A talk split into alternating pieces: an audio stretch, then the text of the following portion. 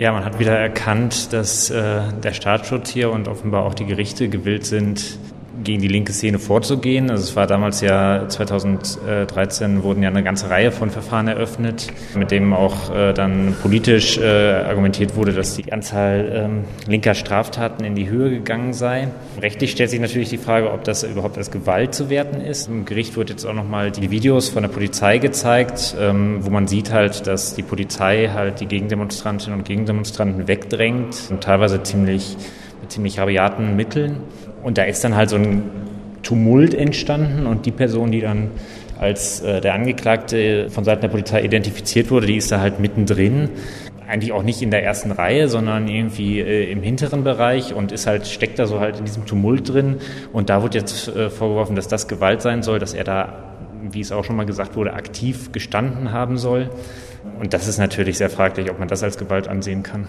Jetzt hat die Verteidigerin versucht, zu sagen, Versammlungsrecht äh, gilt auch für Spontandemonstrationen gegen genehmigte Versammlungen, also gegen die Versammlung in dem Fall der Pius-Brüder.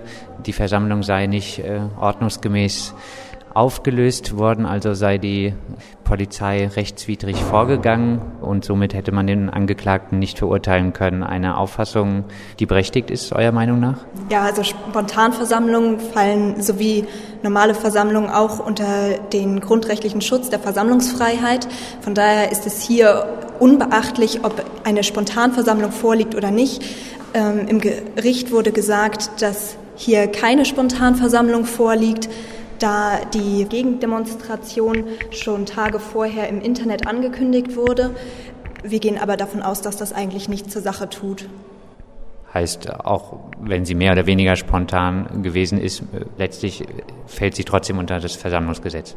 Genau. Im Grundgesetz steht ja ausdrücklich, dass äh, jeder sich ohne Anmeldung versammeln kann. Das Versammlungsgesetz dreht das dann so ein bisschen um.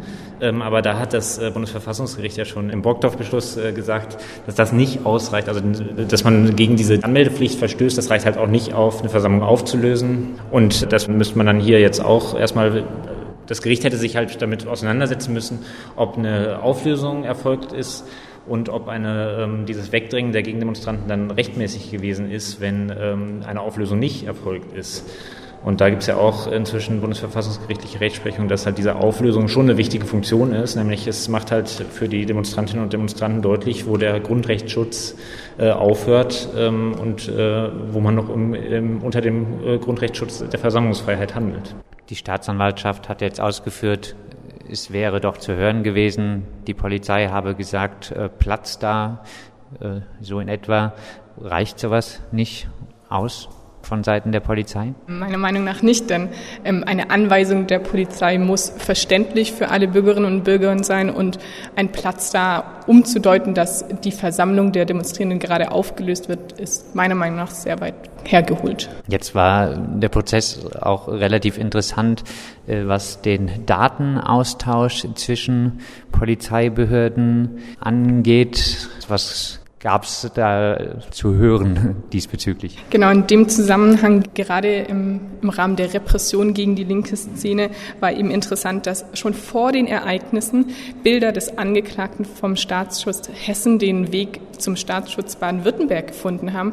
Und da schon die Frage ist, wie kann es sein, dass ein Angeklagter, der noch keinerlei Vorstrafen im Bundeszentralregister aufzuweisen hat, ähm, Bilder von ihm existieren, die an den Staatsschutz geleitet werden ähm, und dann erst ein Ereignis geschieht, ähm, das dann aufgrund von diesen Bildern auf ihn identifiziert werden können. Ähm, also meiner Meinung nach sieht das einfach nach einem ganz strukturierten Vorgehen gegen einzelne Personen und keine unabhängige Ermittlung der Polizei aus.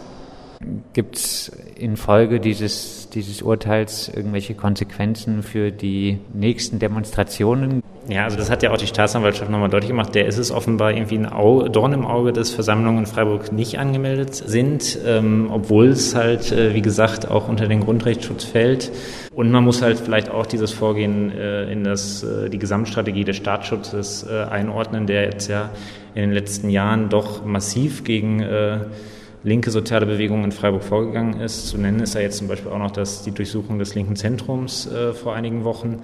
ähm, aber auch andere Maßnahmen. Also der ist unterwegs in ganz Deutschland, verfolgt äh, Demonstrierende, der ist regelmäßig bei Demonstrationen äh, anwesend in Zivil, beobachtet, wer da hingeht. In dem Zusammenhang ist das Ganze zu sehen und da muss man halt überlegen, wie man damit umgeht und das halt weiter kritisieren, dass der Staatsschutz hier offenbar äh, gezielt gegen ähm, eine bestimmte Bewegung vorgeht. Und der angesprochene Staatsschutz, der war in Form von einer bekannten Person auch jetzt im Gericht anwesend. Einzige Beweisgrundlage in diesem Verfahren waren Videoaufzeichnungen. Selbst der Polizist, der diese ausgewertet hat, hat zugegeben, er war vor Ort bei der Versammlung in Freiburg, konnte den Angeklagten aber dort nicht erkennen und hat dann im Nachhinein bei den Videos äh, das Gesicht erkannt aufgrund der angesprochenen Informationen, die er aus äh, Hessen bekommen hat. Was ist generell von dieser Beweisführung per Videoaufnahme äh, von dieser Demonstration jetzt zu halten? Ja, vermutlich nicht viel, denn ähm, es ist schon eine Frage, ob ein Grundrecht, das ähm, eine Versammlungsfreiheit birgt, ob das mit rechtsstaatlichen Grundsätzen einhergeht, wenn Demonstrationen in Freiburg, wie es derzeit leider oft passiert, flächendeckend ohne jeden Anlass ähm, Video überwacht werden und dann im Nachhinein ähm, nach einzelnen Straftaten ausgewertet werden. Also das halte ich für sehr zweifelhaft.